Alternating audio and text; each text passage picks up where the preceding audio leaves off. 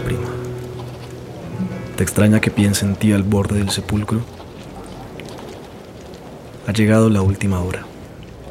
Tengo al frente el mar Caribe, azul y plata, agitado como mi alma por grandes tempestades.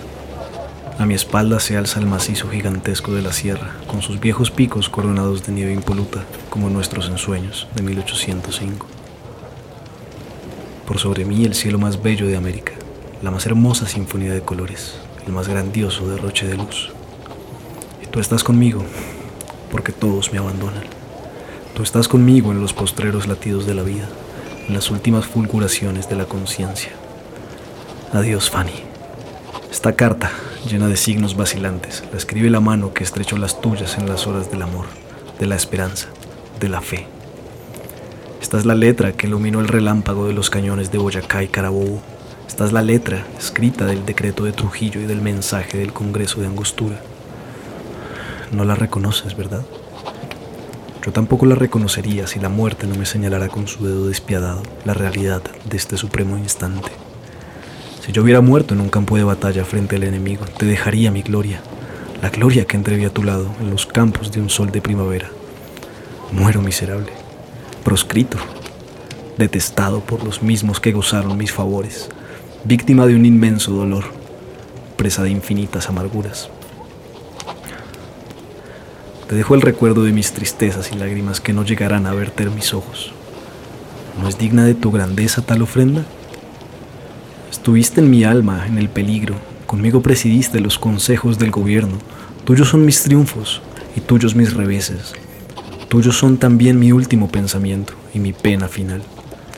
En las noches galantes del Magdalena vi desfilar mil veces la góndola de Byron por las calles de Venecia. En ellas iban grandes bellezas y grandes hermosuras, pero no ibas tú, porque tú flotabas en mi alma mostrada por las nibias castidades.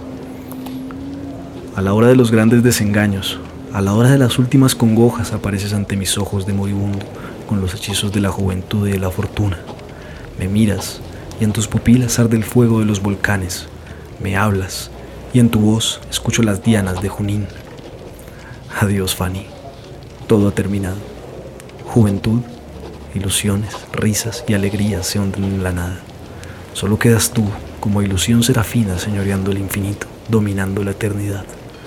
Me tocó la misión del relámpago, rasgar un instante las tinieblas, fulgurar apenas sobre el abismo y tornar a perderse en el vacío. Bolívar. Santa Marta, al 6 de diciembre de 1830.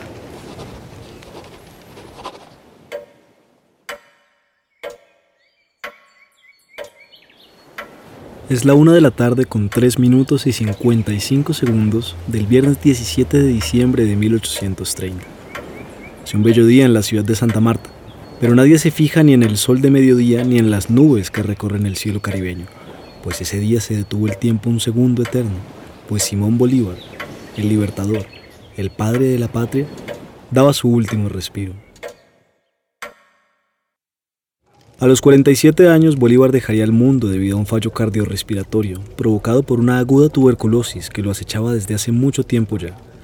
Diez días antes, había conseguido la fuerza suficiente para escribirle una carta a su prima Fanny Duvillars, gran amor de su vida junto con Manuela Sáenz, Igualmente, una semana antes de su muerte y previniendo la desgracia, su médico de cabecera, Alejandro Próspero Reverend, le pidió que escribiera su testamento y dejara claridad frente a sus asuntos políticos y privados.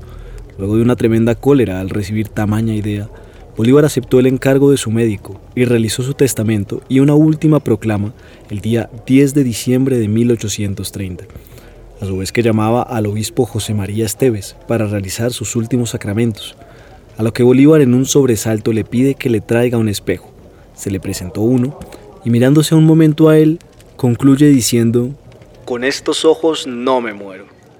Pues con estos ojos va su excelencia a morirse, replicó sereno el obispo. Bolívar reflexionó un rato, el que más de una vez había visto de frente a la muerte, y rindiendo su alma a la invitación de la gracia divina, tan solo agregó, Así puede ser, mas para esto se requiere de algún tiempo de preparación.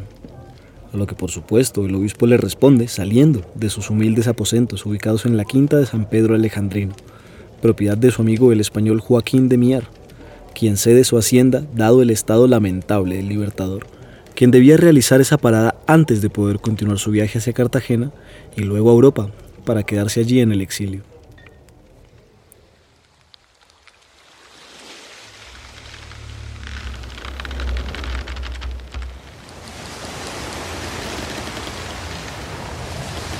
Durante toda su estancia en Santa Marta, el doctor Reveren consignó en su diario una serie de boletines que relataban el progreso de la enfermedad del Libertador.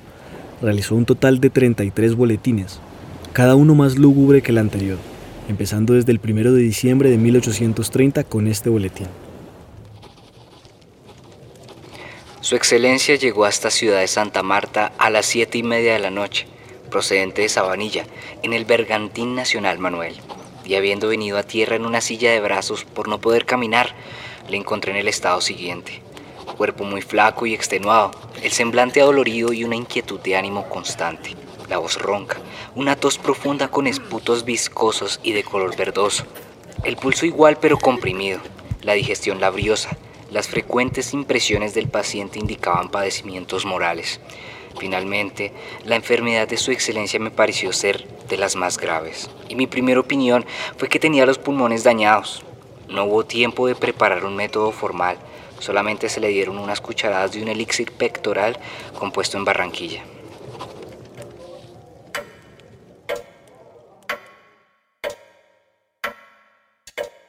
Aún así, la muerte de tamaña figura en la historia nacional no está exenta de misterios, pues se dice que incluso su enfermedad pudo haberse debido a un envenenamiento con arsénico, elemento usado muchas veces incluso como automedicamento para curar dolores de cabeza o pérdida de memoria. Lo cierto es que sus últimos días en la quinta de San Pedro no fueron ni por mucho placenteros.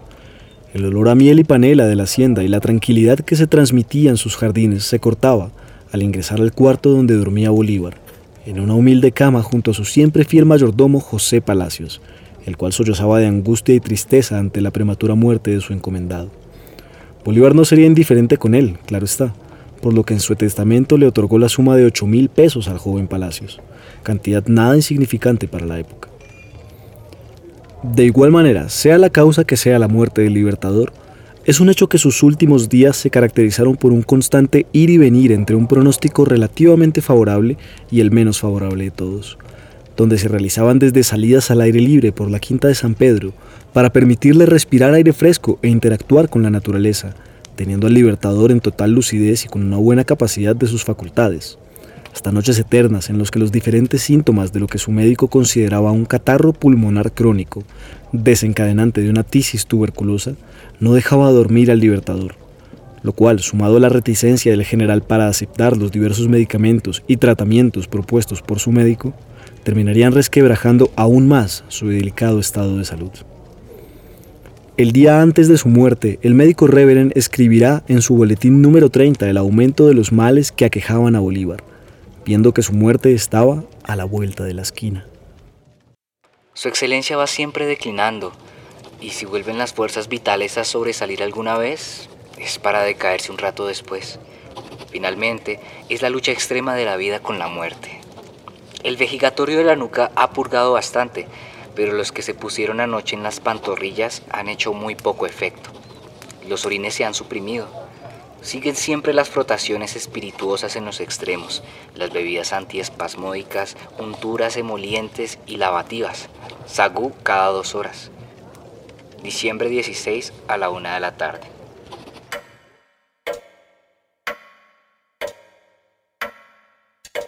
Bolívar en sus horas finales estaba acompañado de varias personas, entre las que se encuentran los generales Mariano Montilla, José María Carreño, José Laurencio Silva, José de la Cruz Paredes, Joaquín de Miedo, el doctor Próspero Reverend, el notario José Catalino Noguera, su sobrino Fernando Bolívar Tinoco y su mayordomo José Palacios, entre otros, los cuales, bajo un silencio sepulcral, observaban la larga pero calmada agonía de su general, hasta que dio su último respiro, a lo cual cuenta la historia que fue el general Mariano Montilla el que exclamó tras el último suspiro, sin contener el llanto, ha muerto el sol de Colombia.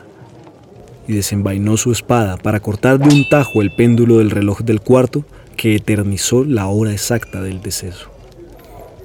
Menuda coincidencia, o quizás un capricho de la historia, que también un 17 de diciembre, 11 años atrás, Bolívar presidiera el Congreso de Angostura, en el cual decretó precisamente la unión de Venezuela, Nueva Granada y Quito en la República de la Gran Colombia.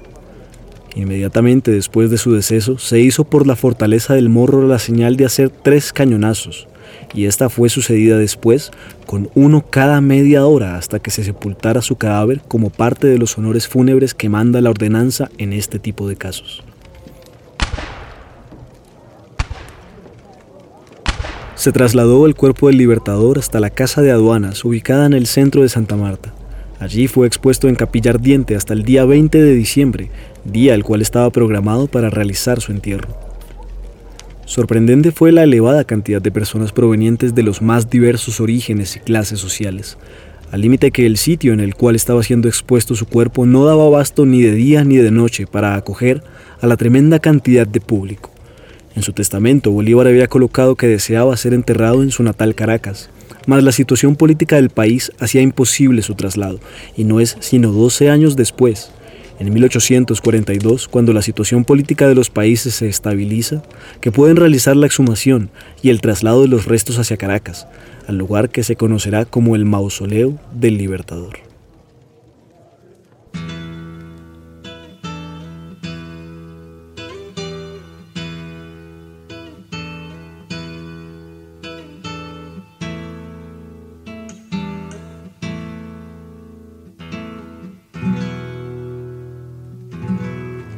Con la muerte de Bolívar solo se cierra un capítulo de su historia, pues ella trasciende el personaje. Su obra y su legado siguen indemnes al paso del tiempo y su recuerdo en la memoria de todos los nacidos en las tierras americanas. Y como dijo al final de su última proclama, Colombianos, mis últimos votos son por la felicidad de la patria. Si mi muerte contribuye para que cesen los partidos y se consolide la unión, yo bajaré tranquilo al sepulcro.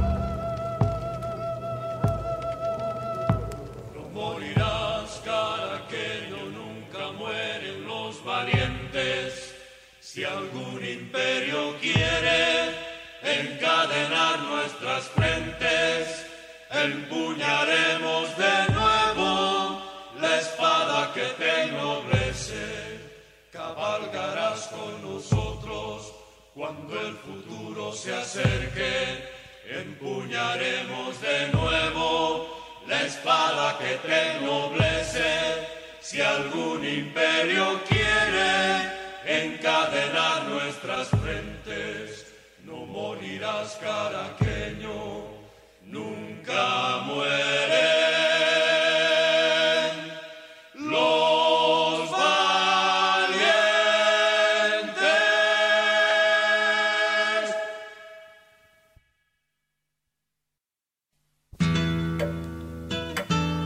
Este podcast fue realizado por la Casa Museo Quinta de Bolívar y el Museo de la Independencia Casa del Florero, bajo la producción sonora de Kevin Sánchez y el guion de Manuel Rodríguez.